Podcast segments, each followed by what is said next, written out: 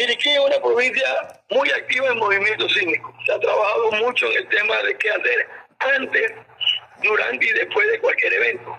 Tenemos como el hospital regional, el hospital materno infantil, la ciudad judicial, se ha trabajado desde hace muchos años en el plan de evacuación, protocolo interno de estos lugares, que son lugares públicos donde se, eleva más de dos pisos. Entonces, ya el protocolo de ellos, eh, al momento de trabajar, eh, como el día de hoy, cuando ya Sinapropo y los bomberos llegamos al hospital, ya el protocolo interno había sacado a todo el personal, luego eh, las instituciones de, como Sinapro y bomberos evaluamos la estructura antes que llegue. Eso ha un trabajo que se ha venido haciendo igualmente en los colegios, hoy algunos colegios eh, era hora de entrar, muchos colegios practicaron el tema que hemos estado trabajando con ellos, el tema de evacuación. Pero este es un tema de qué hacer en el momento.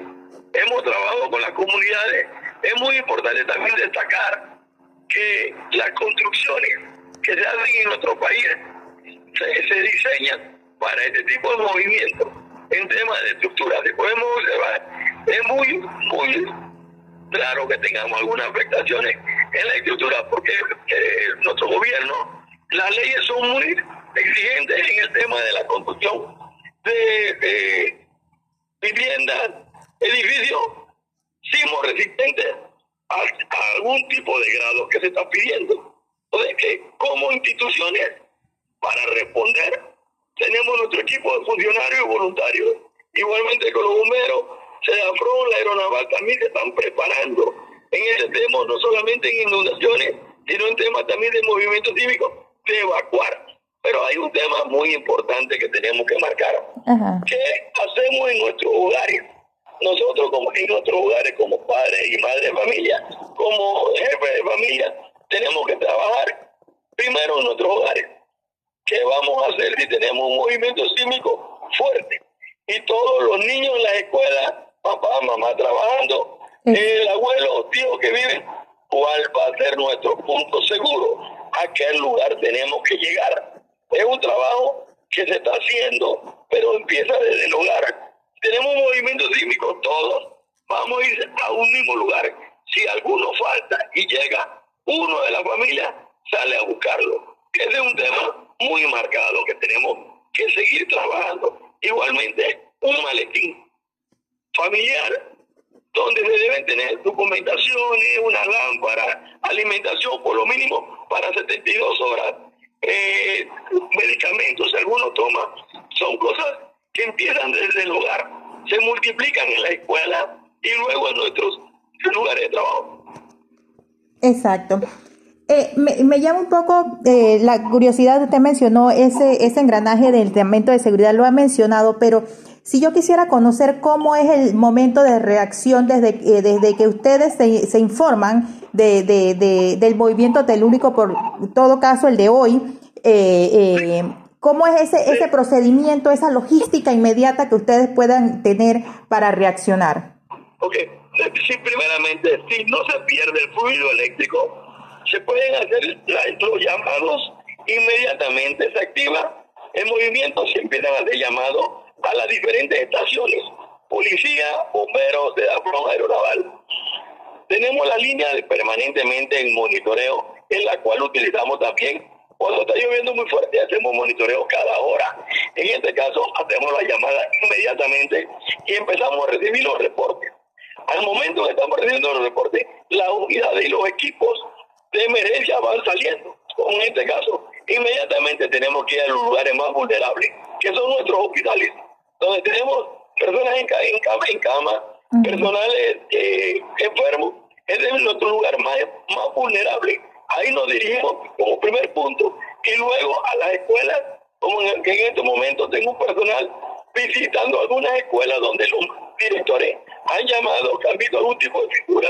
Puede ser una figura solamente de pared, pero toda esta evaluación, hasta la mínima que sea, hay que realizarla. Y la realizamos en, como equipo. Eh, la policía va a algunos lugares, verifica el área, llegan nuestros ingenieros, pero inmediatamente que tenemos el movimiento, todos los estamentos de seguridad nos activamos. Es lo mismo que pasa cuando tenemos una alerta amarilla. El centro de operaciones se activa y todos los estamentos de seguridad inmediatamente mandan su equipo para empezar a recalcar las informaciones de toda la provincia. Exacto. Eh, otro punto que usted menciona, el tema de los hogares. Usted me menciona, pues nosotros no, estamos normados sobre el tema de, construcción. Eh, si no me equivoco, lo actualizaron muy recientemente, eh, lo han actualizado. Pero, ¿qué pasa con esa cantidad de viviendas que nosotros construimos sin la inspección, sin reglamento, sin cualquier cumplir normas generales de, de, de, de, construcción de Panamá? Que es un evento muy, muy, muy natural, ¿no?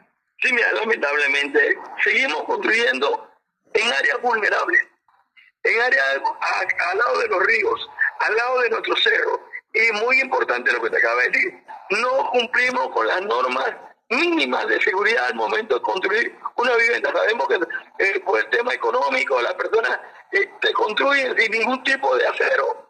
Y eso no ha sucedido en algunas viviendas que solamente es con bloque y al, al momento tener un movimiento sísmico tan fuerte como este, la estructura cerrada o colapsa. Bueno, ya es un tema de los ingenieros municipales en la supervisión que se debe hacer permanentemente en todo el territorio nacional en este tipo de viviendas. Pero las viviendas formales que se hacen por medio de, de empresas que construyen barriadas, ellas sí deben cumplir con las normas marcadas de seguridad de construcción de nuestro país, que son muy buenas. En Panamá tiene una norma de seguridad de construcción muy, muy buena y muy verificada permanentemente en nuestras construcciones. Exacto. Eh, ese tema de comunicación, eh, por lo general, eh, Geociencia nos, nos alerta a los medios, los medios nos contactamos con ustedes, pero ¿qué pasa con esa red de información que surge en torno a eh, un evento telúrico como el de hoy y pues el manejo, el manejo que ustedes le dan para alcanzar a la mayor cantidad de población que quizá en su provincia está muy distante. Sí, mira, eh, inmediatamente que se siente el movimiento, además de, espera de la información del Instituto de Ciencia, que casi siempre es inmediatamente, eh, ¿qué sucede? Tenemos 10 estaciones, las 10 estaciones te van a marcar diferente la suma de la 10 y la división te va a marcar más o menos ya correctamente la mediana del movimiento, pero adicional. En Chiriquí tenemos Costa Rica, que también tiene redes que te marcan el movimiento. Igualmente tenemos como el ingeniero Alberto Crisola, que también mantiene su red eh, personal, la cual es para nosotros en provincia, también tomamos esa información para poderle darle a la población eh, lo que está sucediendo en el momento. Sabemos que todo puede predicar vamos a dar una, una cifra que debe variar. Al final se hablaba de 6.5 y al final terminó en 6.9, que fue la suma de todo. Igualmente hemos tenido muchas réplicas marcadas. Tuvimos una réplica en diferencia de, de, uno fue a la 6.57 con 8 y el otro fue a la 6.57 con 11. Dos movimientos casi en segundo los cuales fueron uno de 6.9 y uno de 6.8, que se pueden haber sumado en el momento de segundo. Igualmente la cantidad de réplicas que hemos tenido para nosotros, entre más réplicas tenemos, es mejor, más liberación de energía. Eso puede evitar que tengamos un movimiento cívico mucho más fuerte. Exacto, perfecto. En su experiencia de a través de los años, eso, esos sismos que ustedes ah, recuerdan, que han dejado marcado, sobre todo a ustedes que trabajan en personal de, de como personal de emergencia y rescate, eh, esos sismos que ustedes recuerdan que quizás lo hayan marcado en su carrera y también en la experiencia que han adquirido como estamentos. Sí, mira, eh, cada vez que hay un movimiento y que el país sufre eventos como estos, como en eh, Puerto Armuelle, eh, nos da más capacitación, más capacitación y más ver los equipos que debemos hacer. Nosotros como país estamos preparando y nos estamos certificando en equipos de búsqueda en estructura colapsada. A nivel de, de país ya hemos hecho dos simulacros internacionales.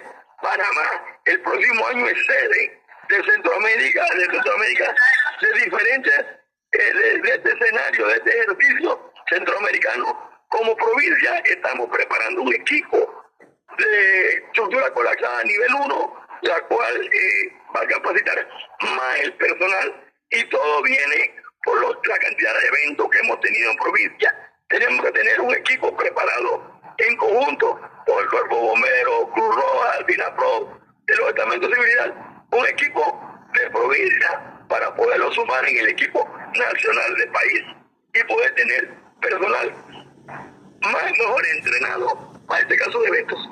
Exacto. Para finalizar esta preparación que ustedes vienen trabajando en, con la población en Chiriquí,